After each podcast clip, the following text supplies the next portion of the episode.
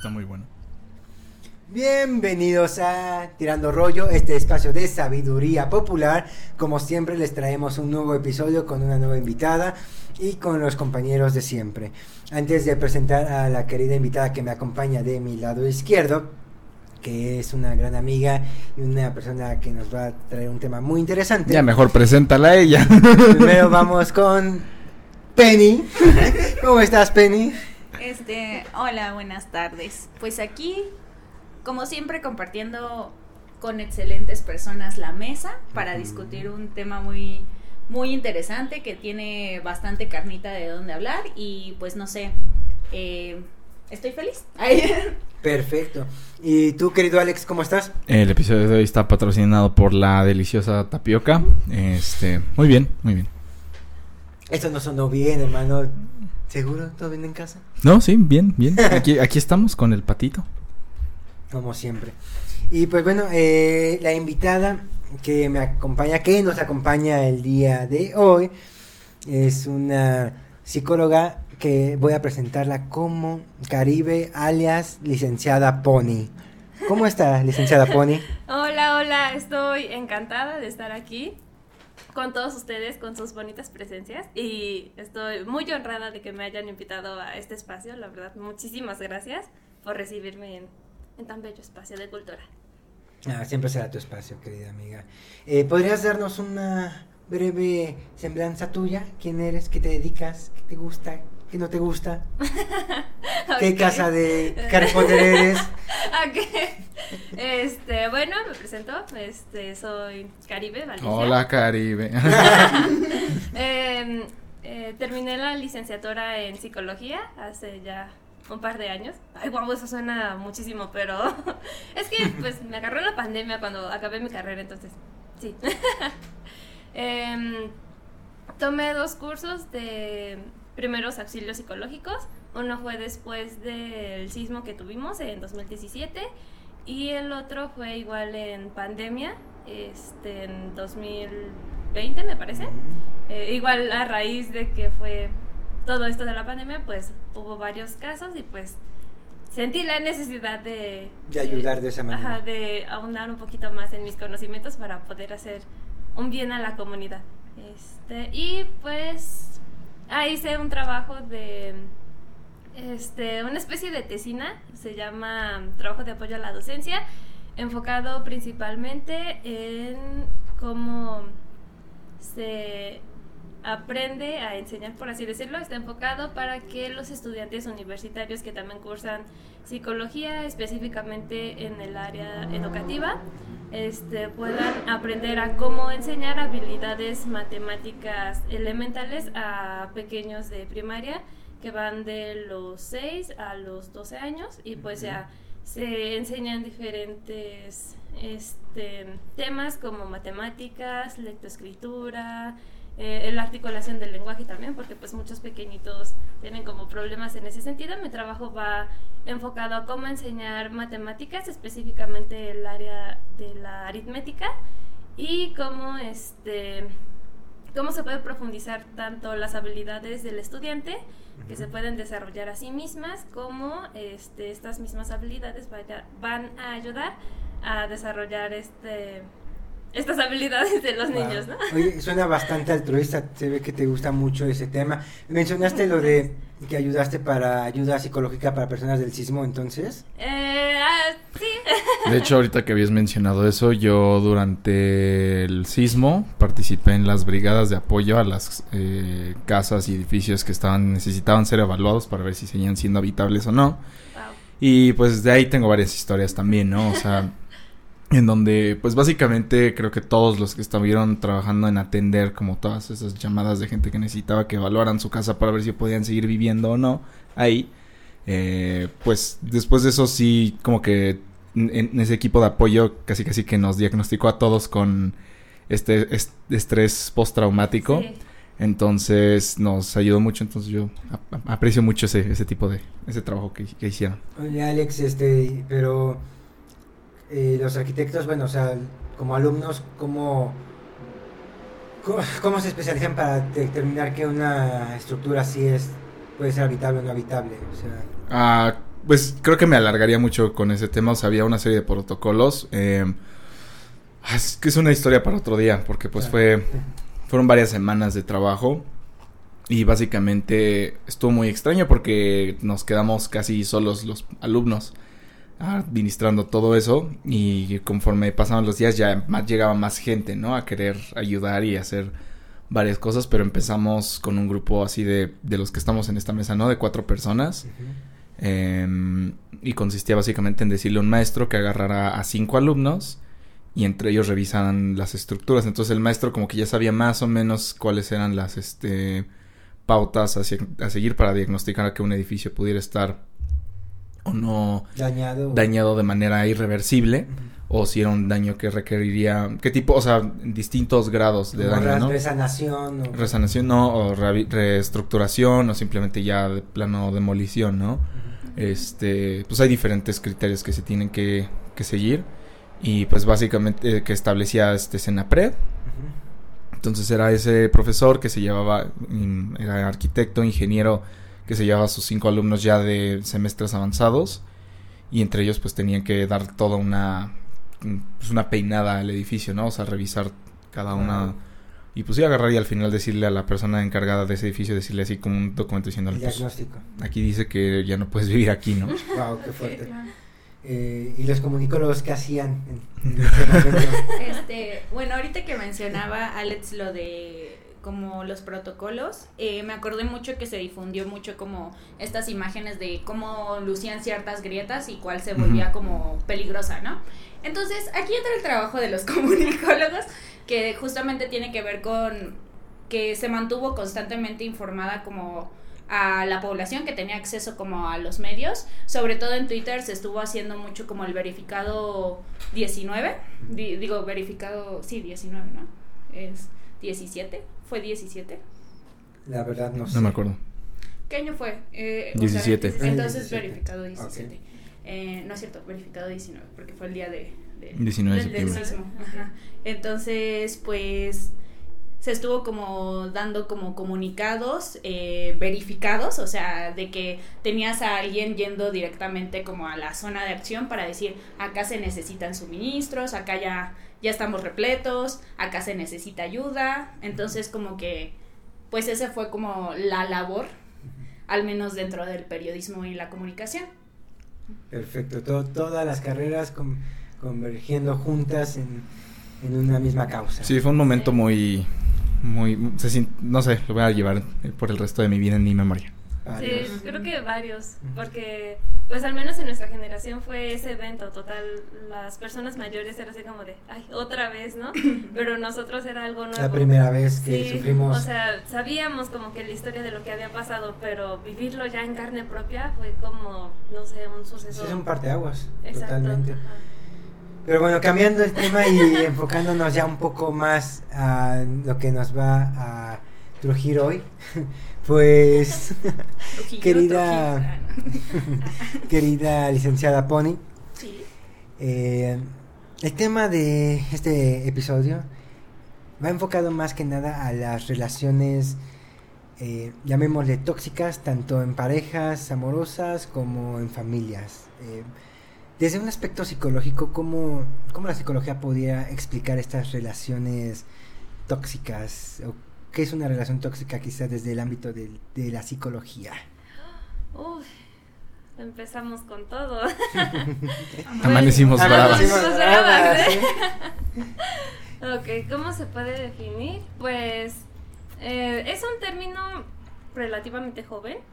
Este podemos considerarlo a muy grandes rasgos como una relación disfuncional entre personas, llamémosle otro par o incluso más personas, porque pues también pueden ser amigos, la familia. Entonces podríamos considerarlo como una este, relación disfuncional donde también tiene tintes de violencia principalmente. Antes se consideraba más violencia, ahorita ya se popularizó este término de relación tóxica, tóxica. pero pues es son como primos hermanos. Pero pues antes de seguir hay que hacer una pequeña aclaración, tanto a todos los presentes como a los espectadores, porque hay una palabra muy, muy, muy importante en psicología que utilizamos y es el maravilloso depende. Sí, sí lo he escuchado. El de Lorito aprende a decir depende y se titula de psicología. Exacto, o sea, literal parece chiste. Se hace pero es profesor de- Es el anécdota. profesor de psicología. O sea, parece chiste, pero en Es realidad anécdota. es anécdota. Porque sí, o sea, podemos hablar de muchas cosas, de muchos eh, conductas, que este, cuestiones del ambiente, incluso fisiológico, genético, etcétera, etcétera, etcétera, ¿no? Pero este, recordemos que somos personas, eh, somos individuos sociales, pero también somos personas únicas e irrepetibles, que aunque compartimos características, ya sea por la cultura, la sociedad, etcétera, etcétera, tenemos este, diferentes puntos de vista, diferentes pensamientos, cogniciones y así. Entonces, eh, tenemos que enfocarnos mucho en llegar a una conclusión y no determinar de que, ok, esta persona le pasó este evento y luego este y por Ujú. eso resultó tal cual cosa y todas las personas con las mismas características van a ser igual. O sea, no, no necesariamente y por eso es como de sí, pero depende. Perfecto. Eh, pues vale, querida licenciada Pony, pues yo creo que nos vamos a nuestro primer corte comercial, Cortes coreanos. cortes coreanos, Esos cortes que sí se pueden ver. Norcoreanos. y para que nos termines de explicar tus eh, esta idea del depende. ¿vale? Regresamos después de este breve corte comercial. Sí, de casualidad nos ven de- en posiciones diferentes y con ropa distinta. y, Es otras, y otras porque, bebidas. Lo hizo un mago. es porque realmente ahorita vamos a... Lo hizo un mago. Lo hizo un mago. Iba a decir de que pues porque íbamos a salir a la playa, pero este... me- el mago queda mejor. Lo hizo un mago. Volvemos. Pato. Pato.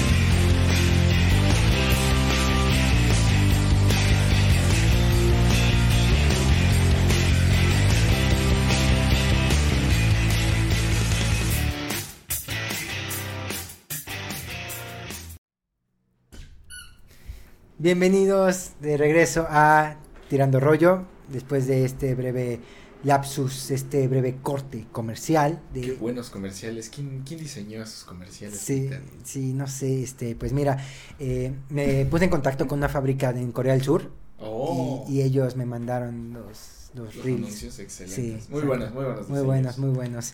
Entonces le daremos el crédito a quien se lo merezca. Entonces, ya veremos. Esperemos que sí. Esperemos que sí.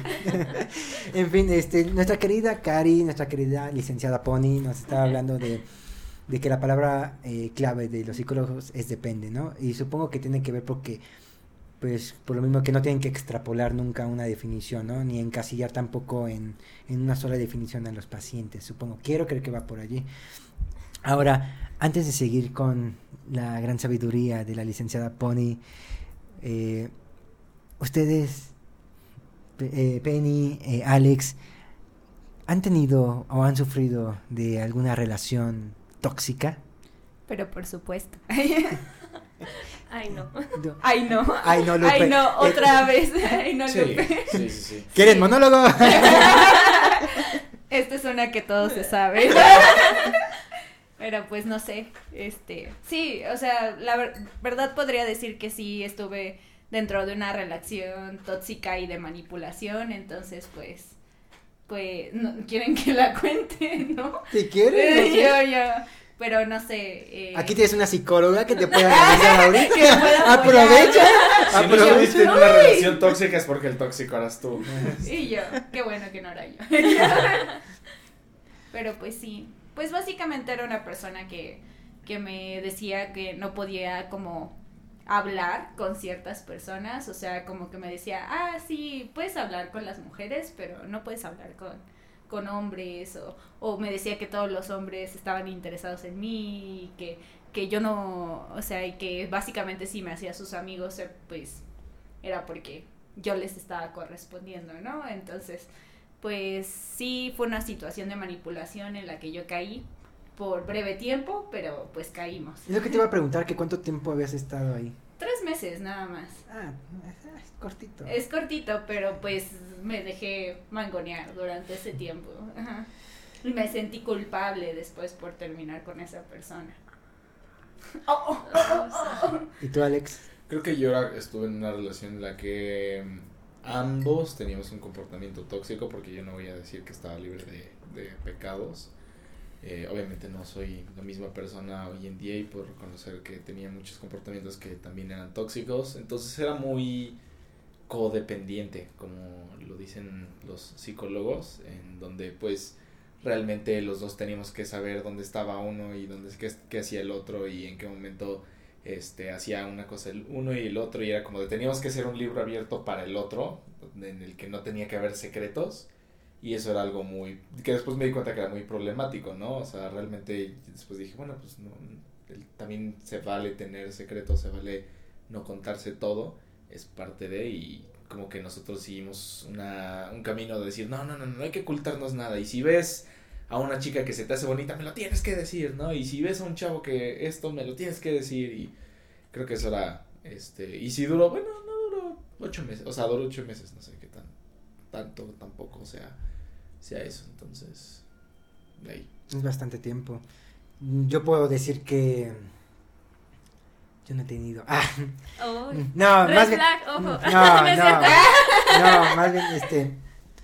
Nunca, o sea, por ejemplo, nunca he tenido, nunca he terminado mal con mis exparejas. Eh, siempre hemos terminado en buenos términos. Lo que sí puedo afirmar, y obviamente creo que he evolucionado, es parte de ir creciendo, de también de ideas falsas que uno se va creando en la adolescencia, de ciertos estereotipos que te van diciendo y que vas viendo. Eh, pues eh, sí he ido cambiando. Por ejemplo, este, o sea, nu- nunca, nunca eh, tuve así discusiones ni, ni, ni mi pareja ni, ni yo la- ni yo le- ni mi pareja ni yo le hacía a mi pareja prohibiciones ni nada.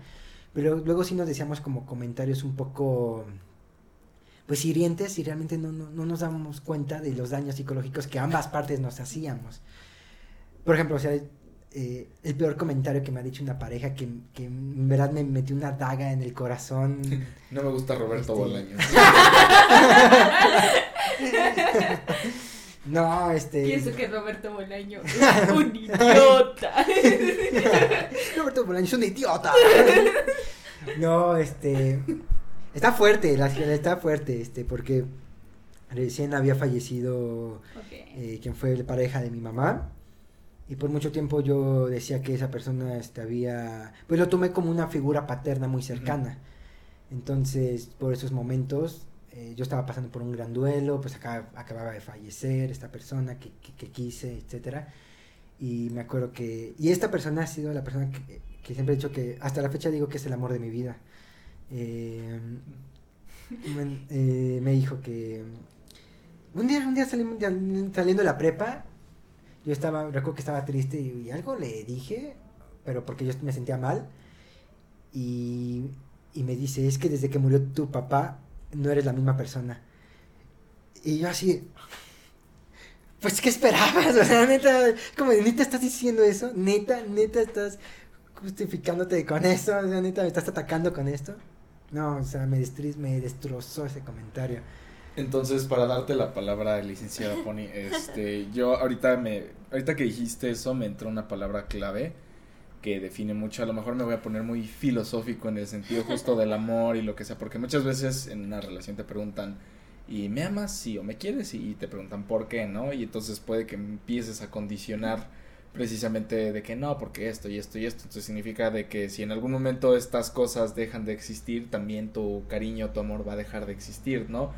Y qué tan cierto puede ser eso en una relación de una manera psicológica y qué tanto puede ser que una persona genuinamente deje de querer a alguien porque simplemente cambió por eventos así y si es mi pregunta es, ¿qué tanto puede suceder? Y si es más bien posible lo contrario, ¿no? Que te diga, yo por ejemplo, yo yo te quiero, Peter, y este... Yo también te y- quiero. no, pero espérate. Es un ejemplo. y que me digas, este, no, y que por qué me quieres y yo te diga, no, que porque esto, por esto, por esto, pero si por ejemplo un día decide, tienes algún problema y ya no puedes escribir, eso significa que, si te digo, yo te quiero porque eres escritor, ¿no?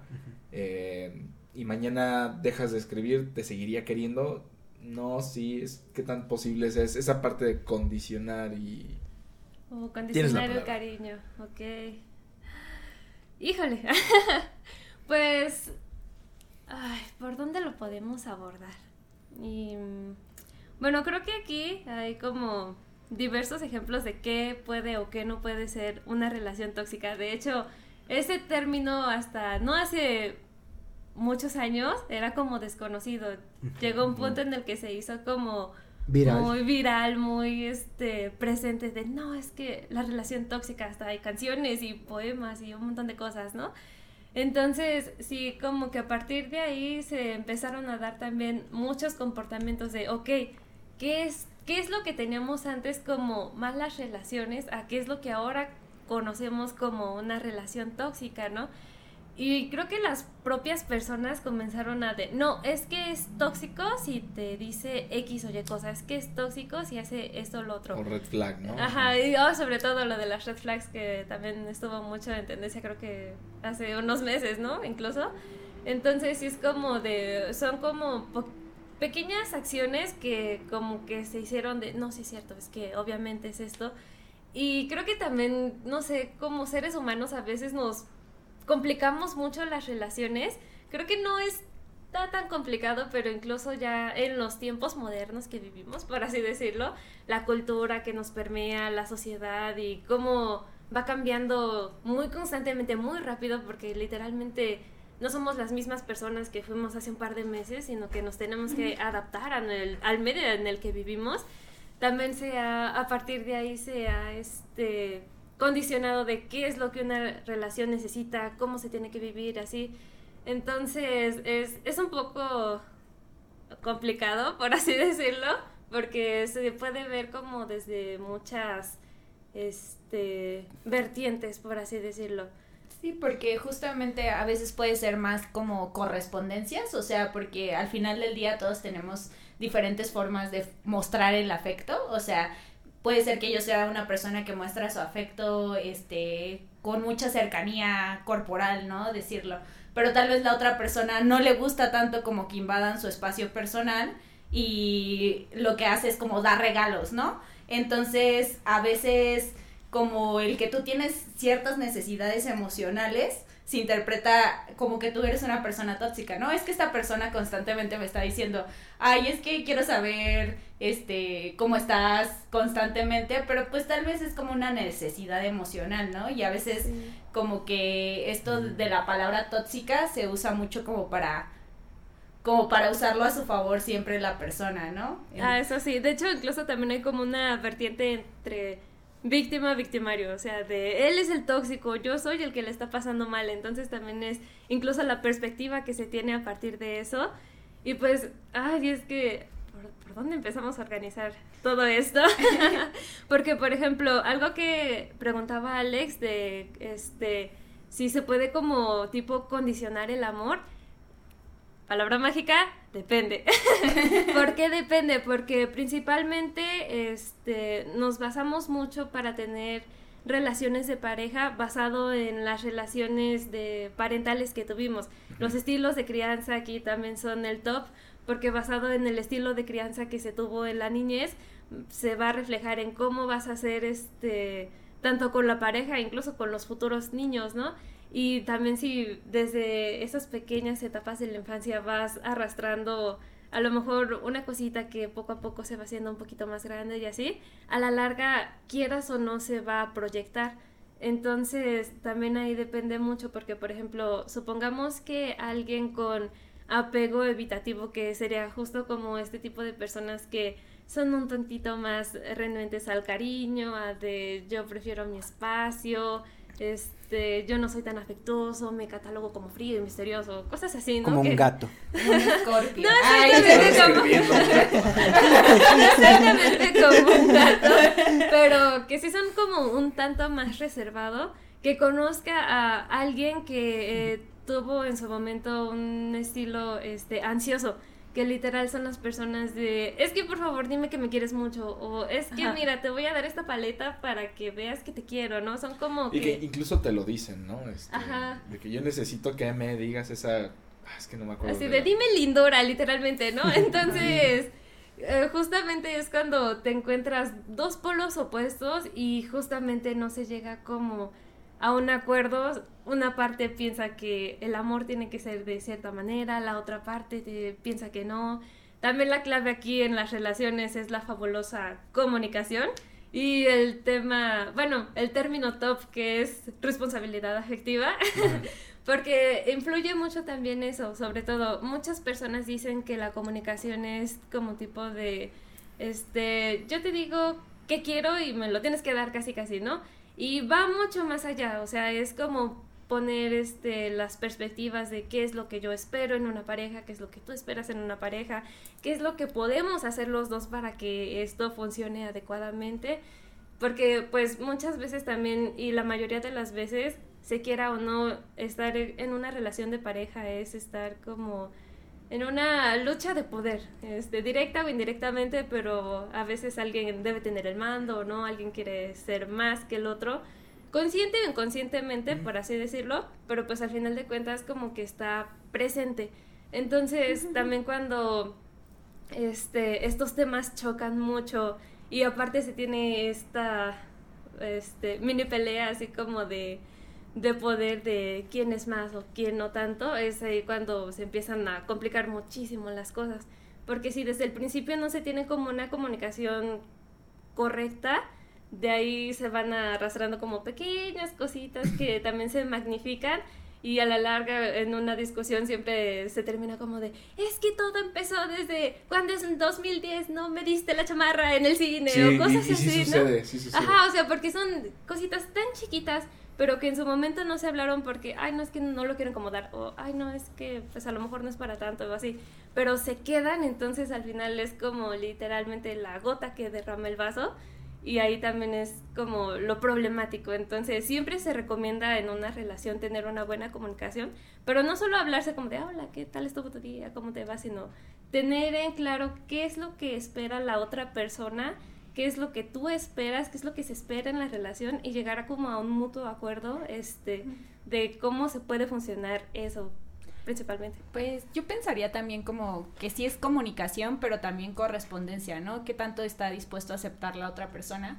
Porque yo me pongo a pensar mucho como en mi última relación que tuve que, uh, ya, ya fue hace tiempo, este, pero justamente, pues yo sí comuniqué como mis mis inseguridades y como lo que estaba esperando justamente de esa relación, pero al final del día la otra persona no estuvo dispuesta a dar eso, ¿no? Entonces es como de sí, o sea, sí puede ser que yo comunique, él comunique, pero al final es qué tanto están dispuestos los dos a, a poner ahí, ¿no? Sí.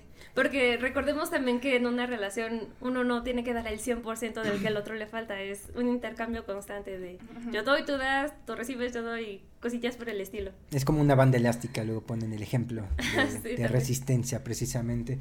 Ahorita que dijiste de es que es una lucha de poderes al final de cuentas en las relaciones. Pues queramos o no, creo que es intrínseco del ser humano e- eso, de Dijiste intrínseco. de- la palabra prohibida en los podcasts, ¿no es cierto? En este podcast está prohibida esa palabra. Tú sabes por qué, Peter. Vamos a un ¿Qué? co- Vamos a un corte y vamos a cambiar. de- Es, inher- es inherente al ser humano. Eh, regreso güero de ojo azul. este, pues es en el ser humano esa lucha de poderes y esa, ese dominio, ¿no? Eh, Forma parte de la naturaleza humana, creo. porque recuerdo, mezclando un poco las clases que tuve en Derecho, ah, tuve materias de Psicología y Derecho, y después había otras de Psicología Social, en la cual, mm, pues íbamos desde las aportaciones psicológicas del individuo A las masas en general. Y, por ejemplo, uno de los orígenes, bueno, de que se cree que es de los orígenes del derecho penal, era precisamente que esa constancia de, de querer tener el poder, de que, un, de que el ser humano te- tenga esa lucha de poderes, para llegar a los equilibrios, pues buscaban un modo tácito de, de decir, ok, ok, ustedes van a llegar a este común acuerdo mediante estas cosas que están aquí escritas. Claro. Y si, claro. y si no lo obedecen, los dos están eh, cárcel, ¿no? O muerte. Este, Muerte. por Muerte por por-. Por snus, no. Muerte por y- no, sí, sí, sí, Entonces, sí lo entendí, pero y me dio risa, pero pero quise mantenerme cuerdo. porque estamos en un entorno profesional. y pues bueno, entonces entonces el ser humano pues necesita de estas herramientas como el derecho, como la psicología para poder ponerle un freno a esa lucha de poderes. No, bueno, no sé si tú estés de acuerdo. Yo lo, yo lo entendí de esa manera, más o menos. Y yo, bueno, antes de, de- de tu respuesta, que, de- tomando nota en esa parte, creo que yo quisiera retomar mucho lo de la comunicación y de la importancia que tiene, no, no solo incluso para que la relación mejore, sino también para que uno desde temprano entienda qué tan importante le es a la otra persona, ¿no? El comunicarle, porque yo me acuerdo que muchas veces llegué a comunicar mis inquietudes y ese tipo de cosas, decir, ok, no, está mejor si las digo ahorita antes de empezar a arrastrarlas y después explotarlas en una eh, discusión. Y me daba cuenta que no, este, pues no estaban siendo tomadas en cuenta, ¿no? O que eran justo lo que, no sé si a lo mejor es el, estoy usando el término correcto, lo del el gaslightear, de decir, ay, pues es que no, no es tan importante, o es que, ay, pues es que la neta creo que deberías resolverlo de una manera diferente, o Mm. simplemente Sí, sí, de que ay tú nada más porque tienes este tus traumas o estás loco y la, y era como ah pues a lo mejor y sí no y yo creo que ya con el tiempo te vas dando cuenta que dices no ok pues a lo mejor era una pequeñez para esa persona pero para mí era importante simplemente el hecho de que no puso el vaso en el portavasos no y este y si esa persona yo le dije oye es que a mí me gusta la idea de poner el vaso en el portavasos y la otra persona le dio poca importancia pues eso para, eso de cierta manera es algo que te igual se va a ir arrastrando porque no solo es algo que tú externaste como una preocupación, sino que es algo que la otra persona no le dio tanta relevancia. No, no se trataba de que agarré y dijera, ay, te voy a comprar 20 mil portavasos entonces, pero sí de que dijera, ah, ok, pues va, lo, lo hago, Pues que ¿no? minimiza las problemáticas de las demás personas, ¿no? Que Y que es- solo como que se centra en las suyas en ese caso, como de, De, pues a mí me funciona no ponerlo en el portavasos. para mí no hay problema. Por, por mí no hay problema, a mí no es- me está afectando y no me importa como lo que piense la otra persona. Sí, el portavasos, repito, es solo una analogía de, ajá, de, de que puede ser así de mínimo, o puede ser simplemente, el, o puede ser tan grande como el hecho de, no sé, no me, no me hablas bien o cosas así, ¿no? Sí, sí, sí. Pues, ay, wow, temas muy interesantes. Este, en este caso, lo que comenta Alex, creo que también es eh, parte de, porque sí es cierto, o sea, es lo que comentábamos. Uno de los pilares es la comunicación. También el, este, esta parte de la reciprocidad que mencionaba Penny, obviamente, es súper importante porque pues no es dar más que el otro, poner al 200% y la otra persona solo el 2, o sea, es, es parte de qué tan dispuesto estás a dar, qué tan dispuesto estás a aportar a la relación, porque al final de cuentas recordemos que pues una relación es de dos y también la clave aquí, que creo yo, es la... eh, hay una frase muy bonita, no, ahorita no recuerdo quién fue el autor, pero se dice que hay que aprender a ser uno en una pareja de dos. Estar en la relación sí es cierto, pero también no este olvidar la parte individual de uno, no es el 100% de la relación también, porque incluso eso también es dañino a largo plazo. Se, eh, se puede contraponer con esa parte de es que yo lo di todo por esta relación y tú no diste nada, ¿no? Tampoco es la idea, es aprender a regular todas estas cosas, ¿no? Y en este caso lo que comentaba Alex de, de esta parte, creo que... Ay, no sé. que... eh, eh, Tranquila, tómate tu tiempo. no, es que ahorita literalmente estoy como de Como tratando de abordar todo, sí. Eh, pues creo que no sé si también el término de gaslighting sea como muy correcto, ¿no? Sí, yo tampoco, te- lo- repito, no sé si lo usé de manera correcta, ¿no? Sí, yo también no estoy tan segura, me, me dispensarán en ese sentido, pero este, esta parte también como de minimizar las emociones o de centrarse solo como en la parte que a mí me conviene, esa también es como de una de las muchas razones por las que también las relaciones se llegan a dar así como que pues, en picada, ¿no? Eh, en esta parte no sé si estaría este, tal cual en lo correcto, pero siento que es la parte de la empatía. La empatía, al final de cuentas, este, la tenemos que poner en, en muchas de nuestras relaciones, prácticamente en la, todas las relaciones interpersonales. Y considero que también es algo que poco a poco se ha ido olvidando. O sea, no sé, creo que en este pleno siglo XXI, como que la empatía no está tan presente y es algo que pues prácticamente es uno de los pilares de todas las relaciones. Entonces también, por ejemplo, si no sientes un poquito de empatía por la otra persona, pues prácticamente te va a dar igual, ¿no? En cambio, si comprendes o mínimo te tomas un poquito el tiempo así como de, ok, comprendo que el portavasos es importante, lo voy a hacer, a mí no me cuesta nada hacerlo, lo voy a hacer, ¿por qué? Porque me interesa lo que la otra persona este, siente. Ajá, entonces creo que también aquí es parte de hablar de la empatía porque creo que incluso hay muchas relaciones que se dan amor y que se dan todo, pero se deja incluso por un ladito la empatía y pues tampoco funciona así.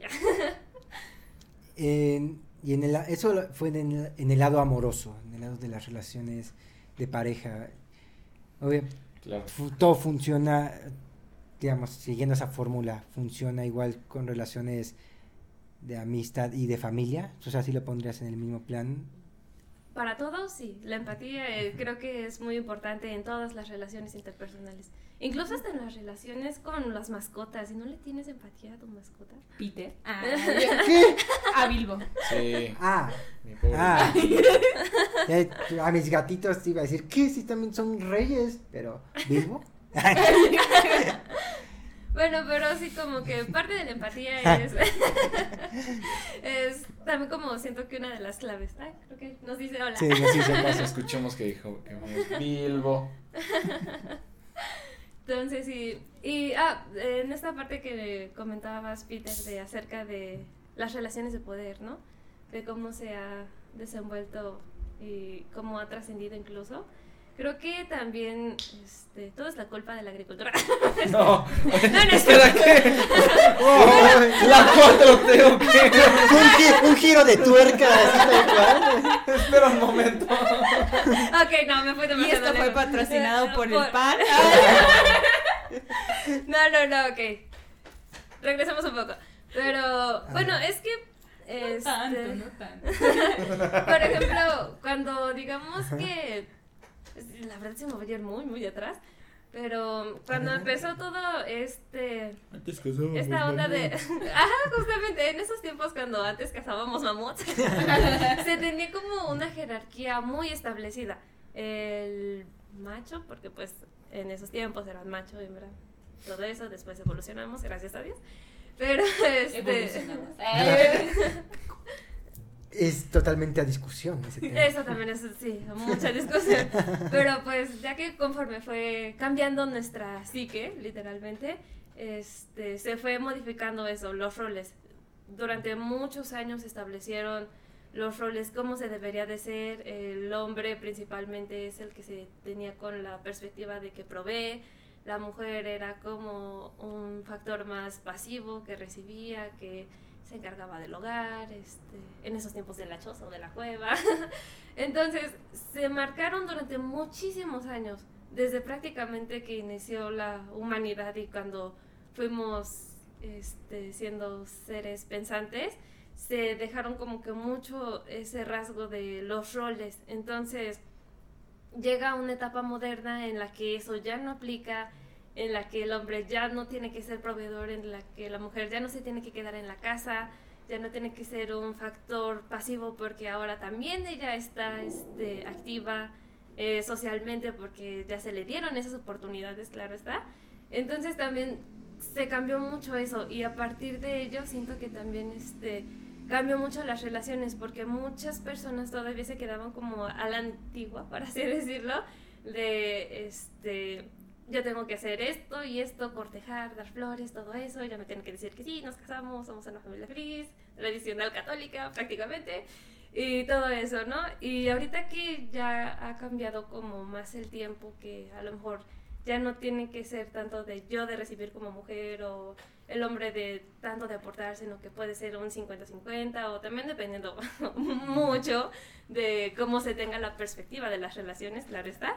Pero creo que también ahí influye mucho eh, ese factor de poder porque ahí es cuando cambiaron muchas cosas y fue como de modificar tanto las relaciones. Incluso ahorita y se va a seguir modificando de cómo va seguir avanzando, cuáles son los patrones sociales esperados, los que se antes se tenían, los que ahora se tienen, el contraponerse y para ver así como de hasta qué punto es lucha de poder, hasta qué punto nos conviene, hasta qué punto no, hasta qué punto este, se puede mantener la relación sin, este, sin que influya todo eso, aunque pues lamentablemente no se puede porque pues estamos permeados de cultura, pero sí también como que hay este permea eso. Literalmente un autor también menciona que todo es cultura. Este vaso, este micrófono, este bello patito de hule, todo es cultura porque fue hecho a través del el tiempo, entonces no es algo que te puedas deslindar. Sí, como sí, a menos que te fueras solitariamente a la Sierra Madre o algo así, tú solito. Y hasta eso depende Incluso porque... estarías condicionado a... Ajá, a menos que harías nacieras instrumentos. solo en una cueva. No, Sí, pero es que, y es que incluso estarías condicionado, pero Ajá. continúa. Entonces, sí, justamente lo que decía Alex, que harías herramientas que se hicieron basado en la cultura, entonces deslindarse de eso también es un poco complicado. Sí, y estás, realmente me, me interesa mucho lo que estás diciendo porque estás un poco, este, eh, pasándote de un tema que ya habíamos hablado con esta Fernanda y de un tema que vamos a hablar la próxima semana con José María Vázquez sobre antropolo- antropología. Genial. Este, y pues estos serán temas que vamos a discutir un poco ahorita de mi, de mi pregunta en el, después de este próximo corte comercial. Estos son las recomendaciones de Tirando Rollo. Recomendación.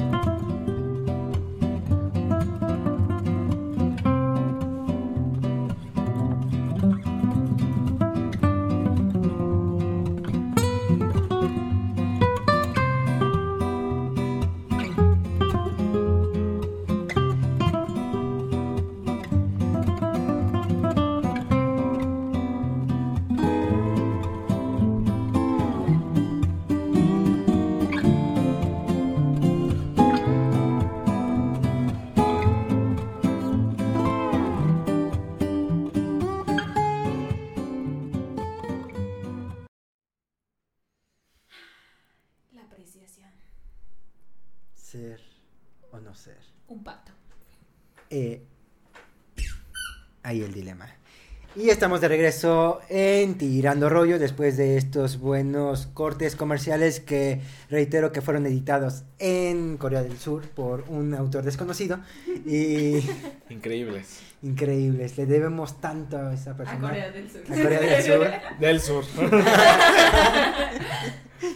Y pues bueno, este, antes de, de este breve em, corte, el señor Alex nos estaba deleitando con una buena pregunta. Eh, ¿Cuál era, querido Alex? Ay, pues, ¿qué pregunté? ¿Qué pregunté? No sé. La respuesta es sí. La respuesta es sí, 1984 y George Harrison. George Harrison, efectivamente.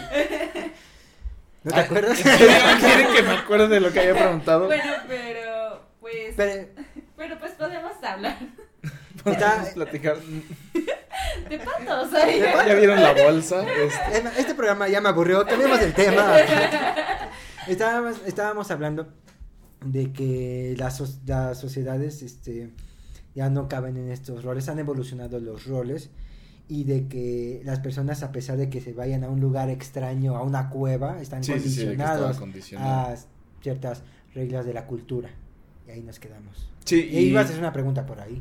Bueno, yo justamente de que precisa, o sea, dices, no existe realmente esa parte de la naturaleza humana, ¿no? Porque muchos agarran y dicen, ah, es que somos así, somos de esta manera y, y antropológicamente eh, X y Y, y era algo que se, como por ejemplo, se, se combina un poco con el tema que vamos a hablar en la próxima semana, pero también con el que habíamos hablado anteriormente con esta Fernanda, ¿no? De Sí, justo de la parte de cazar mamuts y todo eso, que muchas veces puede ser incluso una falacia, ¿no? Porque antes realmente dices, ok, sí, sí existía eso, pero realmente había muchas sociedades prehistóricas que eran de hecho matriarcales, ¿no? Y donde era más bien la mujer la que estaba por encima de todo y leía la que tomaba decisiones y lo de la casa de mamuts y todo Y que eso la casa del mamut no era diaria y que era ajá. más... Y que siguen existiendo Pero- como esas sociedades donde las mujeres son como eh, las que hacen la- el trabajo de fuerza, digámoslo así. Y, y yo por yo, ya lo que me quería enfocar ahorita era en esa parte de la naturaleza humana y lo que acabas de decir que fue muy importante, ¿no? Realmente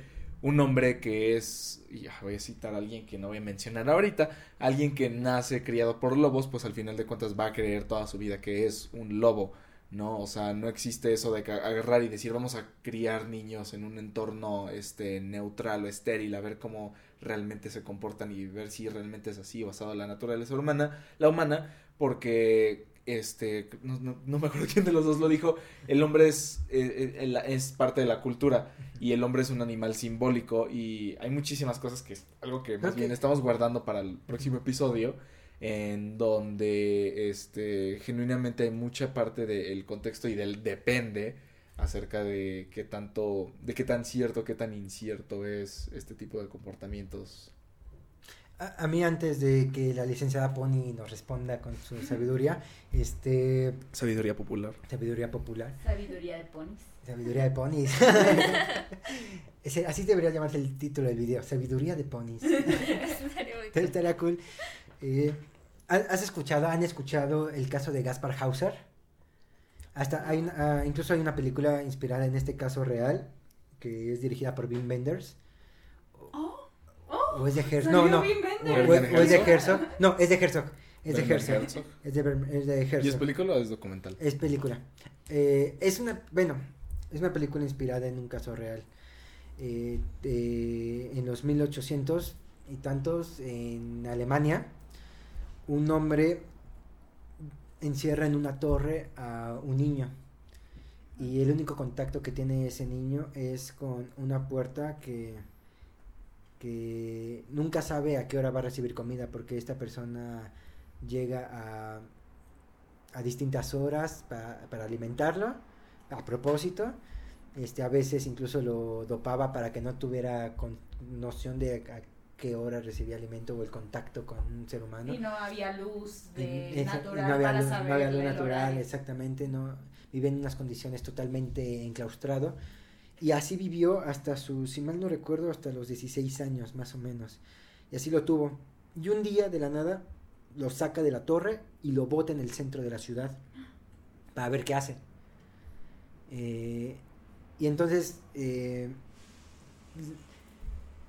al principio, bueno, según el, el caso de Gaspar Hauser, lo que se tiene tanto registrado como lo que se muestra en, la, en esta ficción es que pues las personas lo ven y, y como era un pueblito chiquito, dicen, no, pues este claramente no es del pueblo, ¿no? Y cuando se acercan, a- cuando la gente se, se, acercaba a preguntarle quién era, no, habla, no, pues no hablaba, solo estaba asustado ahí en medio de, de la nada, hasta que una familia de panaderos, creo que eran panaderos, eh, lo adopta, lo llevan a su casa, le dan de comer y cu- cuando le sirven, pues él está todo sorprendido porque nunca había visto una cuchara. Dicen que se, queda, se quedó como horas viendo, o sea, para qué era esta cosa, ¿no? Y ya le fueron, ya le fueron enseñando. Y la, la lección de esta historia, o por qué lo menciono, es precisamente ese caso de que de el experimento que hicieron con Gaspar Hauser era de cuál es la verdadera naturaleza humana sin las condiciones culturales, sociales que rodean al ser humano. Eh, este caso fue totalmente eh, eh, deshumanizado, totalmente, pero se, se da- se buscaba pues qué tan qué tanto puede aprender el ser humano realmente por sí solo que sin los vicios de la cultura.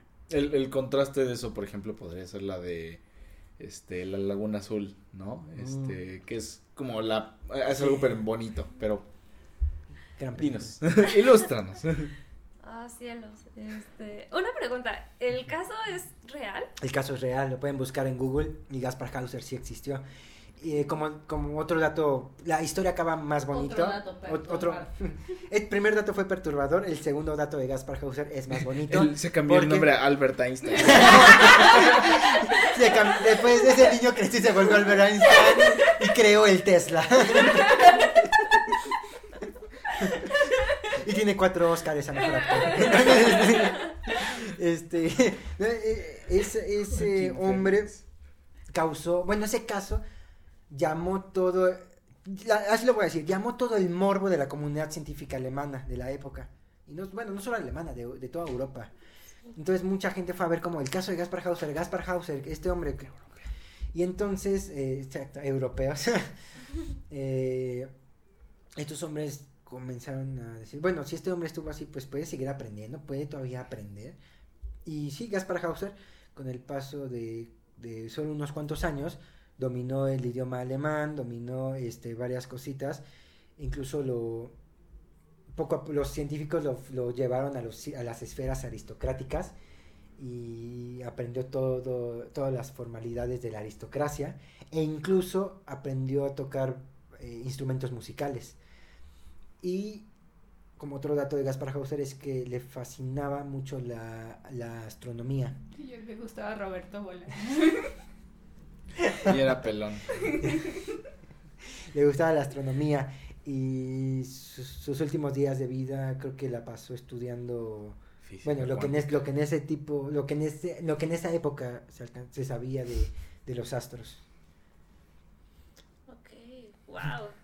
Bueno, es que me sorprende un poco porque normalmente eh, cuando somos jóvenes novatos en psicología que estamos aprendiendo, se nos dan este algunos este algunos datos oscuros también de la psicología que pues en su momento no estamos tan orgullosos, pero de alguna manera sirvieron para ser precursores de qué es lo que no se tiene que hacer. Entonces, este caso me llama mucho la atención porque este pues me sorprende que nunca me lo hayan dado en alguna clase, considerando la magnitud del caso, ¿no?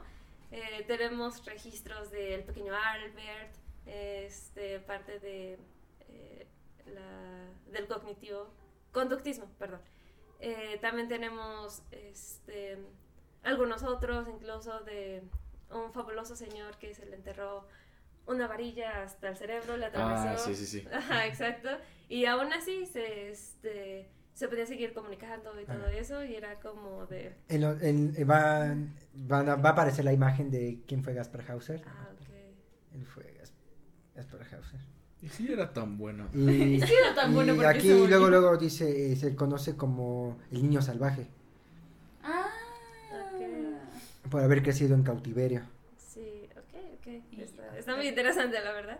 Entonces son como cosillas que nos sirvieron también a lo largo de la historia para poder aprender de la propia naturaleza humana, de, de la psique, del comportamiento, de todo ello, ¿no? Este caso este, me sorprendió un poquito y también se puede hablar como desde dos enfoques. Hay un enfoque que diría como de, eso no es posible porque el humano es un ser del lenguaje, entonces está constituido por el lenguaje. Y sin tener eso a lo largo de todos estos años sería como de cómo es posible que vivió a pesar de que era alimentado, ¿no? Entonces, este sería como que esa parte de este enfoque psicoanálisis. También tenemos el otro que se podría tomar como de, ok, este, es muy probable que esto sí haya podido pasar porque aunque es cierto que somos seres sociales, también tenemos la capacidad de un aprendizaje. Al final de cuentas, este, la conformación de nuestro cerebro no, este, no se da como de la noche a la mañana naces y, y ya, ¿no? Sino que es una evolución constante desde nuestros antepasados, cómo la genética ha cambiado, cómo se ha reconfigurado y se pasa a la siguiente generación, por así decirlo, hasta el punto de que tenemos la suficiente capacidad para aprender, tengamos algo o no. a mí me llamó mucho la atención de que dijiste de que sí aprendió este el idioma, aprendió instrumentos y así porque la capacidad cerebral está justamente para diseñada para eso, ¿no? A pesar de que a lo mejor lo hizo como una edad ya tardía donde puede que el aprendizaje no haya sido como tan bueno, tan significativo a diferencia de nosotros que lo tenemos desde los primeros años y que se consolida y que se pule y todo ello, al final de cuentas sí tenemos esa capacidad de aprender porque pues digamos que el cerebro ya está configurado para tener ese aprendizaje, no es como que se tenga que hacer desde cero. Igual las emociones, o sea, ya son innatas, ya son parte de nosotros, no es como que las tengamos que aprender desde cero o que nos tengan que poner a una USB con el programa de emociones cargando o algo por el estilo. Sino Actualizar que ya la base de datos. De datos, exacto. Entonces, ya es algo que ya tenemos como parte de, y pues esa esa capacidad, esa plasticidad cerebral, que en este caso sería como el término correcto, es lo que en este caso se podría ilustrar, que fue lo que ayudó para que esta persona este, pudiera tener todas esas, estas habilidades, ¿no? Entonces, sí, está, está muy curiosa, la verdad. Este, me encanta saber que aprendí algo hoy también. bueno, creo que algo Aprendí algo, aprendí algo.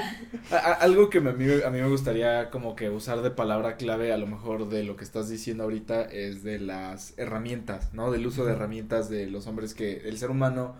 Eh, usa herramientas y cada herramienta es, eh, y a lo mejor estoy diciéndolo mal y los antropólogos me pueden decir un poco mejor si cómo, cómo, va, cómo está el business. No, somos, no es nuestra este, especialidad. que las herramientas son básicamente imitaciones de actividades humanas, ¿no? Esta mesa imita el hecho de estar así, ¿no? Con la mano aquí, la silla imita el efecto de estar en cuclillas, el lenguaje al final de cuentas es también una herramienta. Entonces yo creo que, por ejemplo, esta persona pues supo usar las herramientas que se le dieron, supo usar, por ejemplo, instrumentos musicales que a lo mejor eran básicamente la mímica de algo, ¿no? De la voz, de, hecho. de la voz. Eh, una vez un productor, un amigo productor, neta me dijo así como de, ¿para ti qué significa la guitarra? O ¿para ti qué es la guitarra? Y yo le dije así como, ¿románticamente o qué es, no? Y me dijo así como, no, o sea, ¿qué es? Y dije, no, pues obviamente un instrumento, y, y, y, la neta no se puede pasar de instrumentos como un instrumento eh, con cuerdas que hace notas, ¿no? Y, mi hijo tal cual de, pues bueno, todo instrumento que no, que guitarra, piano y todo, al final de cuentas es un imitador de la voz humana. De la voz humana, efectivamente, y de, básicamente él supo usar las herramientas que tenía en su entorno porque era lo que necesitaba. Por eso no supo usar una cuchara, porque nunca necesitó utilizarla y realmente en ningún momento tuvo que agarrar con la mano y hacer esto porque es lo que imita una cuchara. Y a lo que iba con todo esto es como podríamos conectarlo en el punto de las, de las relaciones, ¿no?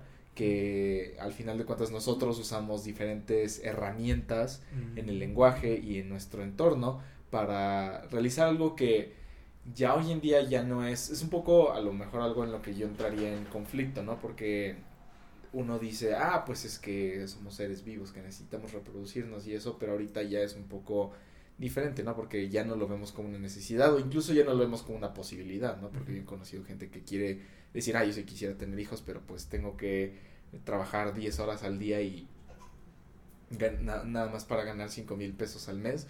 Entonces es a lo mejor tal vez un poco igual complicado el uso de estas herramientas y el uso de nuestro conocimiento para hacer el cumplimiento de algo que es relacionarnos como humanos, ¿no? Ya no es necesario, por ejemplo, realmente relacionarse con un ser humano en un entorno muy personal para sobrevivir. Mm. Antes sí lo era, hoy en día ya es básicamente una simple transacción, tal vez, relacionarte con un ser humano para sobrevivir. Entonces, no sé qué. Este... Ah, Cedo mi palabra. bueno, yo, yo pensaba un poco más como, regresando como justamente al tema de las relaciones, como en la palabra jerarquía, ¿no? Que la mencionaban hace rato. Y bueno, ya mencionamos justamente las relaciones dentro de un vínculo amoroso, eh, vínculo amoroso sexoafectivo, este, eh, ya mencionamos como justamente esta relación con la cultura, pero pues yo me pondría a pensar como en lo que mencionamos más atrás, que eran las relaciones familiares, ¿no?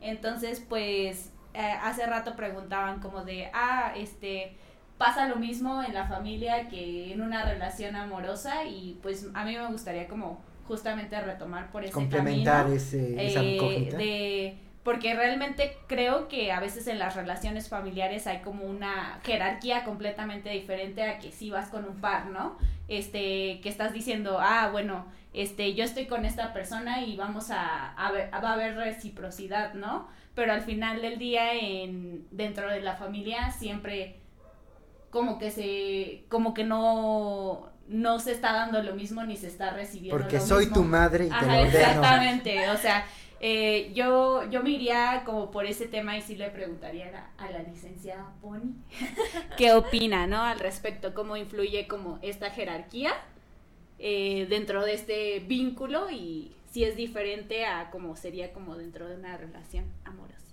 Ok, es una, es una buena pregunta también. Este, pues mira, como ya lo había mencionado un poquito atrás, este, parte de la influencia de los estilos de crianza este, afectan mucho el cómo nos relacionamos con una pareja. Entonces, sí, justamente eh, influye mucho esta parte del estilo de crianza que se tuvo con los padres. También influye mucho esta parte de las jerarquías e incluso lo mismo eh, cómo se ve la relación con nuestros padres, porque al final de cuentas es nuestro primer acercamiento a cómo es esto, en caso de que no tengas un hermano o así, que seas hijo único, el cómo se relacionan los, los padres tal cual, ¿no? Entre ellos, contigo, con la demás familia. Entonces, eh, a partir de ahí se van creando eh, esquemas cognitivos, es lo que llamamos eh, de manera pues, teórica. Y a partir de estos esquemas cognitivos es conforme se va consolidando la idea de cómo debe ser una relación. Este, porque vi que mi mamá hacía esto con mi papá, entonces, pues eh, tal vez no tal cual lo dices de entonces yo lo tengo que hacer así, pero se te queda la idea. Entonces, luego incluso aunque no se quiera, se reproduce eso, ¿no? Y te das cuenta ya está como mucho tiempo después. De hecho, incluso hasta podría decirse que es un aprendizaje ya este, de manera sistémica que pasa de generación en generación. Y en este sentido también de las jerarquías, eh, es mucho lo parte de los cómo es este la relación familiar si es muy autoritaria si es muy negligente si es muy ausente y, y, todas estas cosas. Entonces creo que también es parte como de lo que influye en todo un concepto porque pues al final le dijimos no es de aquí de por allá x y yo cosa y pues se conforma de pero pues obviamente ese es como el, la familia nuclear que es la la primera que te da una base un tanto sólida para el cómo te vas a desenvolver después con los demás, no tanto ya con las relaciones de pareja, sino con los pares incluso, este, y que influye mucho. Cuando somos más pequeños no lo notamos y literalmente como que vamos y replicamos lo que aprendimos en casa, ¿no? Ya conforme vamos creciendo, a lo mejor nos damos cuenta que... Eh, Aprendemos de terceros como amigos, profesores. Ajá, exacto, o sea, porque sociedad. ya es una influencia ya de, de varias partes, ¿no? Y incluso el cómo... Este, este, se puede ver si ya llegamos hasta cierto punto de conocimiento entre uno mismo, introspección por así decirlo, de cómo a lo mejor eh, cierta conducta o cierto pensamiento no me está siendo útil en ese momento con esa persona y entonces lo uh -huh. tengo que cambiar y a lo mejor eso ya se convierte al, en un comportamiento que sea más adaptativo, por así decirlo. Entonces sí, es, es como una constante influencia que pues obviamente no se puede dejar atrás esta parte de los padres porque pues es, es parte de es un, el núcleo de muchas cosas, puede ser. Depende. También depende, exacto, es que les digo, depende mucho. En resumen, depende. En resumen, depende. Y de, ahí, y de ahí tomamos las herramientas también para, o sea, retomando lo que decían acá el compañero Alex. Este, porque parece que nada más me Pues- cambié de tema, pero pues justamente de ahí también tomamos Se conecta, herramientas, sí, o sí. sea, tomamos herramientas de nuestros padres de cómo vamos a actuar en un futuro, ¿no? Exacto. Ujú. Cierra. Este, no, no, es que, es que escuché una voz y pensé, pens- Es que Ah, es que presté oído y pensé, te juro, pensé que era la de los tamales. Sí, lo de los tamales. Perfecto, ahorita te iba a Sí, sí, decir, sí, vamos de por unos los tamales. Sí, no, sí, sí. es pero no quería co- cometer el error de que no eran los tamales. Mira, que, ya que era el antes- afilador. Antes me molestaba, pero pues ahora digo, bueno, así se, se, se da a entender que estamos en un barrio en la Ciudad de México, ¿no? Este, pero De eh, México, De que alguien que se gana la vida vendiendo tamales. a las, ya, o sea, sí, sí, sí, sí, sí. Entonces, eh, ah, se me fue el hilo ahorita por lo de los tamales. Yo, yo, yo, Gracias, yo ahorita. Pedro, gracias. Gracias por romper la dinámica del Rompiste el programa. estilo, Pedro. Lo siento, hizo que tirando rollo perdiera el estilo. no, el uso de, de herramientas en el sentido, pues, que en muchos, en, en muchos niveles, ¿no? No, es- no existe nada más el sentido físico, sino en el sentido también mu- más Metafísica. Antropológico de este Vibrar alto. no voy a decir jamás esa palabra en un sentido serio este entonces sí vamos el El uso de herramientas siempre ha, servido además para demostrar ideas, afectos, este, inquietudes, pues. Para adaptarnos necesidades para adaptarnos. ahorita hablando del uso de es una esto va ligado a una pregunta con lo cual este yo creo que ya vamos a ir más o menos cerrando episodio pero todavía podemos explayarnos un poco más Ah. Este, ¿cómo, cómo verías tú desde la psicología el llamémoslo relaciones amorosas o relaciones de familia con el uso de herramientas contemporáneas. Por ejemplo, creo que la pandemia es un gran ejemplo de cómo se demostró el amor mediante internet, mediante computadoras, redes sociales. Estas herramientas contemporáneas de siglo XXI, segunda década del siglo XXI, cómo se utilizan estas herramientas para demostrar afecto, qué tan, desde puntos de vista de la psicología, qué tan bueno, qué tan nocivo ha sido, no sé. Cosa que vamos a responder después de este breve corte comercial. No se olviden que están en tirando Tirando rollo. Rollo. van los cortos de los coreanos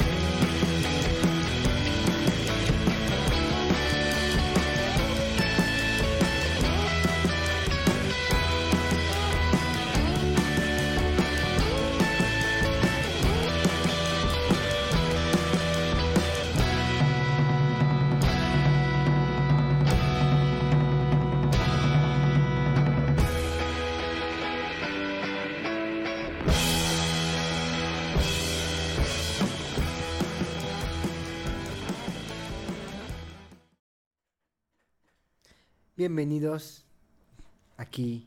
Ah, depende. Ah, depende. Bienvenidos otra vez aquí a Tirando Rollo en este último corte comercial de nuestros queridos patrocinadores eh, surcoreanos. Está, coreanos Surcoreanas. eh, la licenciada Pony Caribe eh, nos ha ilustrado con muchas, muchas grandes ideas y en el último arco estuvimos hablando de mezclando un poco lo- los artefactos, los utensilios que utiliza el ser humano para demostrar emociones, artefactos, etcétera, etcétera. Y antes de irnos a este corte yo le pregunté a aquí a Caribe que desde su lupa psicológica cuál era su opinión sobre si estos artilugios modernos de esta segunda década del siglo XXI, qué tan buenos o nocivos son para demostrar afecto en las relaciones, llámense amorosas o familiares. Eh, llámese también redes sociales, este, internet, computadoras, teléfonos. ¿Cuál es? Puedes decir tu opinión personal o de alguna investigación que tú creas conveniente, pero ¿cuál es la opinión psicológica? Ok.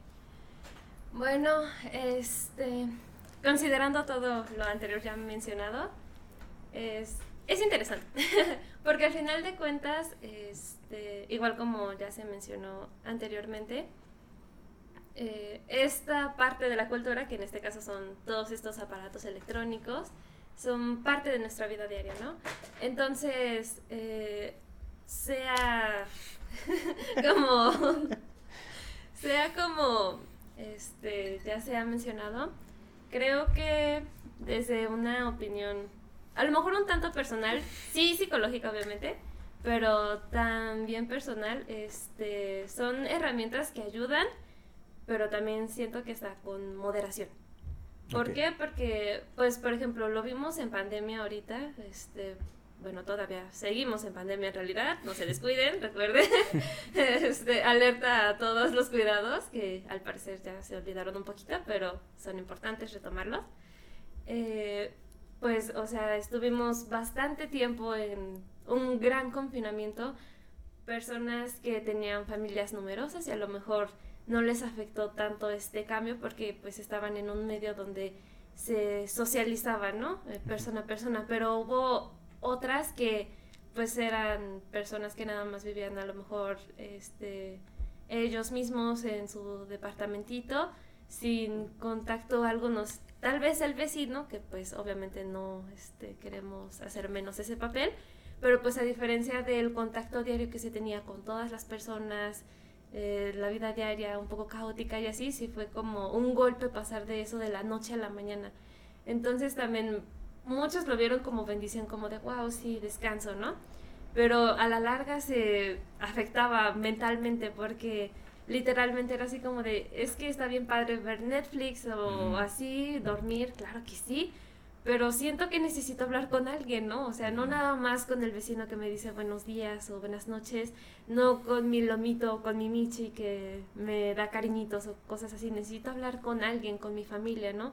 Y lo fantástico de ahorita es que las tecnologías ya nos permiten tener, aunque sea por llamada, por este Zoom, Skype, y videollamadas tal cual, de este teléfono a otro, un contacto que no necesariamente fue físico, pero sí fue social.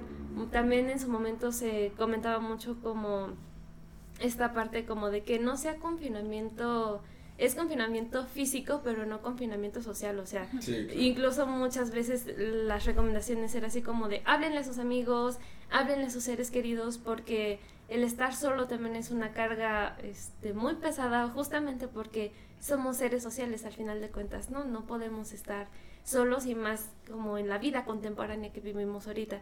Entonces, en ese sentido siento que sí fue una gran herramienta, a muchos nos ayudó en nuestra psique de, aunque sea tener el contacto por audio, por mensajito, por una llamada chiquita, por verlos a través de una mini pantallita, pero algo era algo, ¿no? A diferencia de que hubiéramos estado en los noventas con los teléfonos gigantes que se cortaban cada tres segundos o que se escuchaba el tu tu tu y Sí, así como de mucho- reconectando, ¿no? Muy, muy poco se habló acerca de lo útil que fue esto porque fueron pocas las veces que leí la, la- lo que la gente decía, imagínense que esta pandemia hubiera ocurrido en el 2005, ¿no? Ajá, o sea, las herramientas no eran tan accesibles, no era tan fácil en ese momento tener este contacto con alguien, tenías literalmente como que trasladarte incluso de un lugar a otro para hacer una llamada o un fax o cositas así, ¿no? Y ahorita es más fácil. Igual, este, no en toda la población lamentablemente se cuenta con estos servicios, pero pues en la mayoría y en su momento sí sirvió, entonces eso sí fue como un gran acierto, también porque fue como de deshacerse un poquito de toda la carga que estábamos viviendo por la pandemia, por las cuestiones personales, del conocerse incluso a uno mismo en pandemia fue también como un reto para todos porque era como de no sabía que tenía tanto tiempo como para estar conmigo y ahora ni siquiera sé como por dónde irme o qué es lo que yo pensaba.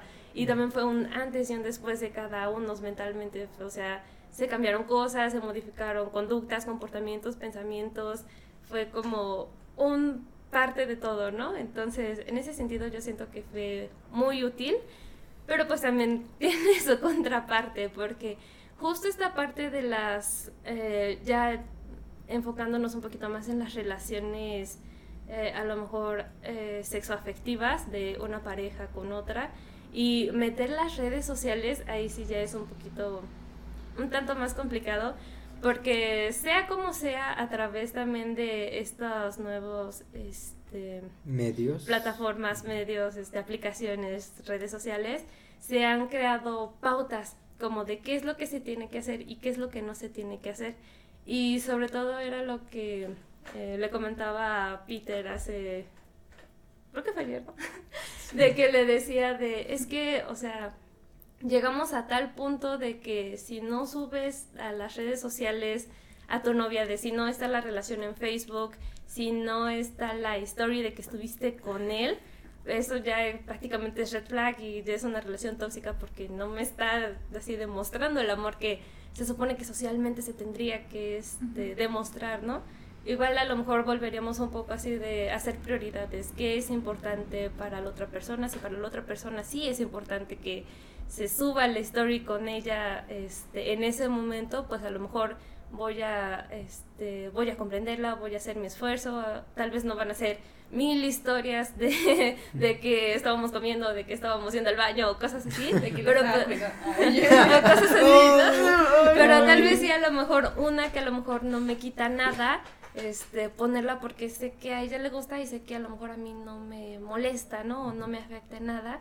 Y pues eso a lo mejor eh, este, complementa parte de la relación, ¿no? Entonces también es como parte de, evaluar, de sí es cierto porque hay muchas cosas que socialmente se tienen que hacer, que dedicarle la canción, que este subir una story de tantos segundos, que poner en el reel de este Instagram toda nuestra relación juntos, que cada mes del post de feliz primer mes, feliz segundo, tercero y así hasta el año y cosas así, ¿no?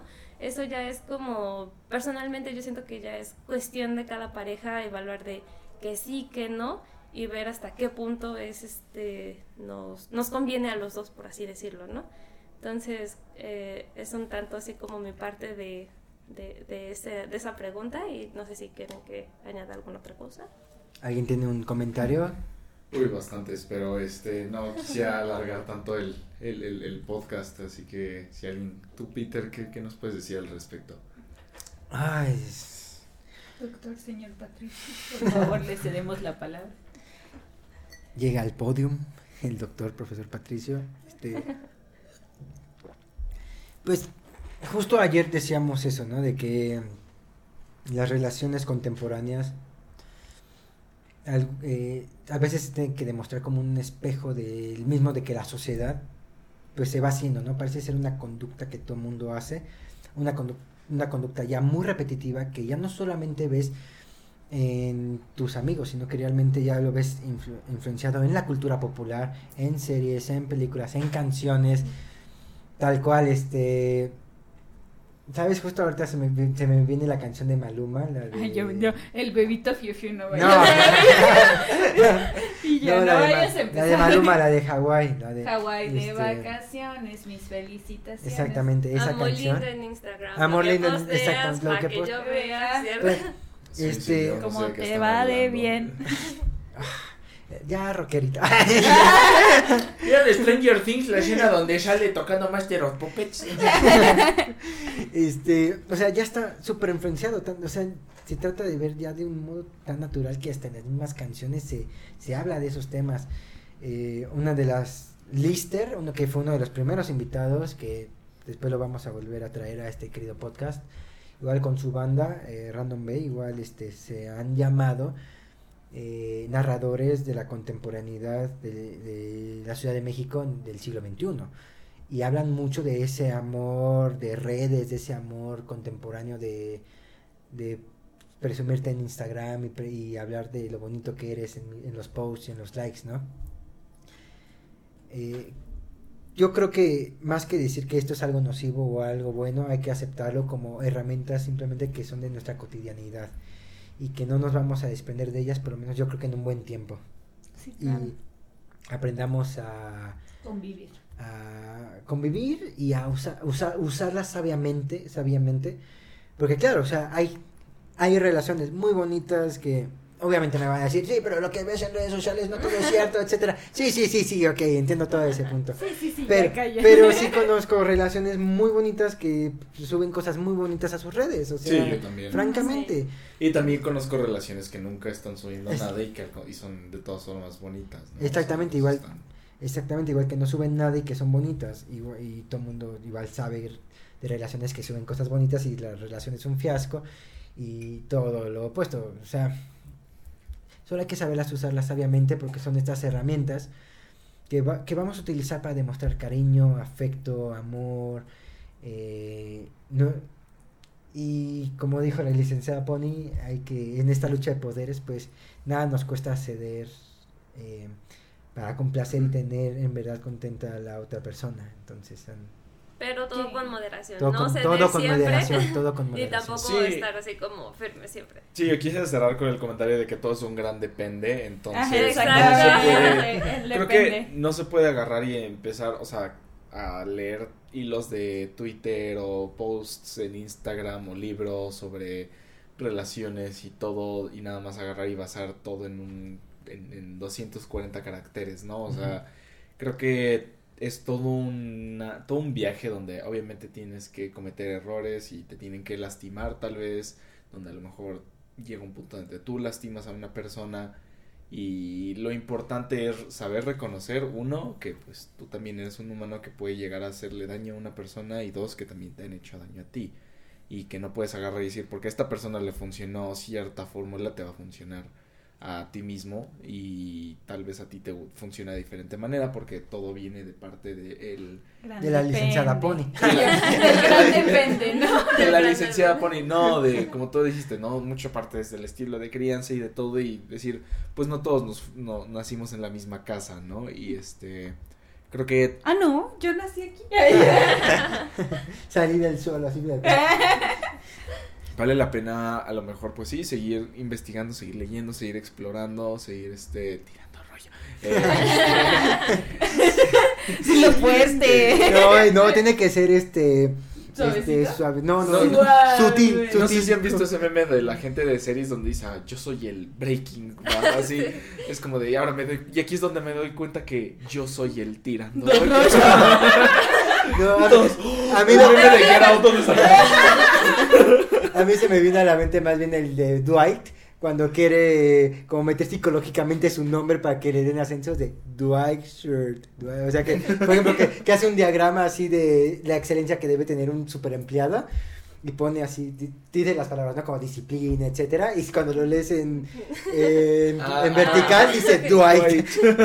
sí, sí lo había visto. Algo así me imaginé. Ah, este, entonces, este, eh, creo que yo, yo sí puedo cerrar diciendo que, que la gente no puede, no puede, no pueden agarrar y decir, ay, porque en Twitter alguien puso que tal cosa era una red flag, o tal cosa era una green flag, o tal cosa le sirvió a una relación, o porque vieron una película y dijeron, ah, es porque sí debe de ser, pues no, o sea, sí, definitivamente cada vez que se cuestionen algo sobre una relación con su mamá, con su novio, su novia, su novia, su, sus hermanos, sus amigos, siempre deben a- detenerse y decir, a ver, Compañeros de trabajo. esto. Exactamente, bastante, bastante. O sea, siempre es detenerse y sí decir, depende y decir, a ver, en- de dónde vengo, hacia dónde voy, hacia dónde quiero ir, de dónde vienen las personas que, que me rodean y qué es lo que tengo a mi disposición para llegar a lo que puede ser el... El, el, Ah. el nirvana. Este chiste no lo entiende. No, No lo entenderías. No lo entendería. Este. Pero si te haces fan de tirando rollo, lo vas a entender. Ah, perfecto. Este, pero sí, justamente todo tiene que ver como con todas estas herramientas que tenemos emocionalmente para pues nivelarnos o, o correspondernos con los otros, ¿no? O sea, ta- este, bueno, ahorita que vayamos a las recomendaciones, diré algo importante, pero pues bueno, no sé si quiera agregar algo. Licenciada, pone un último comentario del tema. Este, no, pues en realidad todavía nos faltaron un montón de cosas que se pueden abordar, pero sí. pues, este, creo que al menos ahorita pusimos en pie como de algunas cosillas que son importantes en las relaciones tanto de pareja, de, de las relaciones familiares, con los otros. La comunicación siempre va a ser importante, la reciprocidad también, la empatía también es uno de los pilares. Y este Y pues nada más, porque de hecho todavía nos faltó incluso abordar esta parte del amor romántico, de cómo Ah, las sí, claro. concepciones se han visto de cine, película, incluso también eso cómo permea y cómo a partir de esas cosas se dan los nuevos comportamientos. También algo que me gustaría abordar ahorita así como súper rapidísimo es que recordemos que también sí es cierto, o sea, es este evaluar constantemente las situaciones, cómo estamos con el otro, cómo estamos con nosotros mismos y ver este hasta qué punto puedo dar, hasta qué punto no. Este, uno también algo que se me olvidó así como que pasar, pero pues no quiero dejar este como de fuera es los límites porque también eso es muy Sí. importante. Recordemos, somos personas en una relación, pero también hay que aprender a ser uno. E incluso también esta parte como de revisar redes sociales de los otros o cosas así, ya Sí. controlar esa parte. También eso, aparte que nos orilla a una relación ya tóxica, también es parte de, de los límites que yo tengo como persona, ¿no? Entonces, no, o sea, todavía así como que se me faltaron muchos, muchos temas que se pueden abordar a lo mejor después. Es En, un en, un se- en una segunda parte con la licenciada Poli. cinco invitados a los que les damos una segunda parte. Y Eso me, me gusta. Eso me nos encanta. juntamos todos y Mm. hacemos un abordaje así como Ah, bueno. multidisciplinario, no sé. Cada vez se hace más grande idea de la fiesta de cierre de segunda Ah, sí, temporada. segunda temporada va a haber una a los invitados de la primera y de la segunda en un solo salón y será un micrófono en medio. Bueno, que de los de la primera son de los de la segunda también. Ah, bueno, a ver, de la primera Solo Carlita creo que es la única que es. que no, Que- bueno, está, ah, no, a ver, está Maffer, está Ah, va, Maffer, sí es cierto. Lister y ¿Monse? Y Carla. Carla. No, porque Lily estuvo en la segunda, en la primera y en la segunda. Monse No sé, en la más es de segunda. la segunda. Pero bueno, ya ese es otro. Sí, eso es otro rollo. Eso se discutirá fuera de cámara. Pues bueno, entonces aquí queda pactado, Ah, querida. oh, un, este, un último comentario que también es muy importante y tampoco quiero dejar pasar. Este, hablamos mucho como de ceder y de que también hay que tener un equilibrio, pero también hay que recordar este que hay de relaciones a relaciones y eso sí, nunca, nunca, nunca se tiene que este, aceptar una, comportamientos de violencia ni, ni por el estilo, algo agresivo, algo que ya atente contra tu persona directa o indirectamente, porque O con a tu veces ajá, porque a veces es- son palabras, son gestos, no tanto como los golpes, eso sí no se debe tolerar, ¿no? Y pues ahora sí ya, sería Pues, todo. Pues como cada capítulo hacemos recomendaciones. No sé si quieras como comenzar tú con las recomendaciones, licenciada Poli. Bueno, a mí me dijeron que se podían hacer recomendaciones de todo. Sí. Entonces, mi recomendación sería que si lo necesitan o si consideran que tienen algún pequeño problemita o a lo mejor algo que tal vez les quite el sueño, vayan a terapia. Claro que sí. Perfecto. Nada más quieres dar esa recomendación. Ay, se me acaba de olvidarlo. Ya. ya. Eh, estaría muy bien poner estos recursos de, de ir a terapia porque creo que es algo accesible, pero que mucho, muy pocas personas saben que pueden obtener porque muchos agarran y dicen, ay, la terapia es cara o este. Mm. Sí, de hecho, o sea, se cree mucho como el estigma de que es que cuesta muchísimo, sí, es cierto, hay algunos profesionales con doctorados y que son eminencias prácticamente, que pues literalmente este cobran, por así decirlo, conforme a sus estudios, porque pues también lo que ellos tienen de conocimiento no es nada, ¿no? Pero también hay instituciones que también este tienen este servicio de psicología gratuito, las líneas de apoyo y todo eso, y ya me callo. No, no, no, no, no. de hecho, más bien, ¿hay alguna manera en la que, por ejemplo, pueda uno buscar, o sea, nada más agarrar y decir en Google, ay, quiero terapia y enter? ¿O cómo puede uno encontrar los recursos de... Así como para que sea accesible. Ajá, sí, sí, sí. Eh, hay, hay diferentes cosas, por ejemplo, está la línea de ayuda del ONAM. Este, Ujú. también esa la pueden buscar así, está el numerito. Me parece que también en cada iba a decir delegación, pero ya son alcaldías, en cada alcaldía también este se cuenta con servicios básicos de abogados, psicologías y así. Y también este acérquense, o sea, ya sé que tiene una muy mala fama el IMSS porque corta brazos y piernas y son negligentes, Sí, pero el servicio de psicología que brindan hasta eso es muy accesible y aunque puede que sí demore un poco, eh, como un primer acercamiento, considero que está bien también este, en ese sentido. E incluso también de parte de la UNAM eh, existen clínicas multidisciplinarias, se brinda ya sea servicio a adultos o a niños que lo requieran a un bajo costo, porque nada más es, se atiende con los propios alumnos y este se dan recomendaciones, ellos no cobran, es más como la Simbólico. cuota para este para las instalaciones del ONAMI que se siga como prestando ese Ah, servicio para eh, para que se tenga como un buen espacio.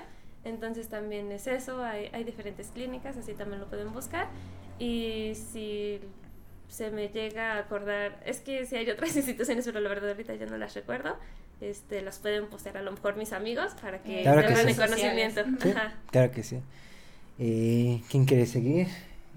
Eh, De recomendaciones. Sí, de recomendaciones. Eh, bueno, la mía es una película que es de uno de mis directores preferidos, de dos de mis directores preferidos. Uno es David Fincher, que es la película Gone Girl o Perdida.